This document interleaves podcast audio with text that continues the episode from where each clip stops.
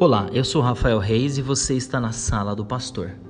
Sim, é verdade que a gente vive um mundo onde desastres naturais, acidentes, vírus mudam nossa vida de uma hora para outra e a gente já está expert nisso.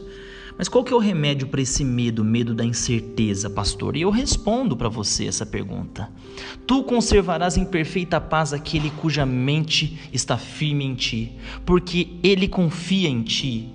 Confiai no Senhor perpetuamente, porque o Senhor Deus é uma rocha eterna. Isaías 26, 3 e 4. Esse é o remédio para o medo.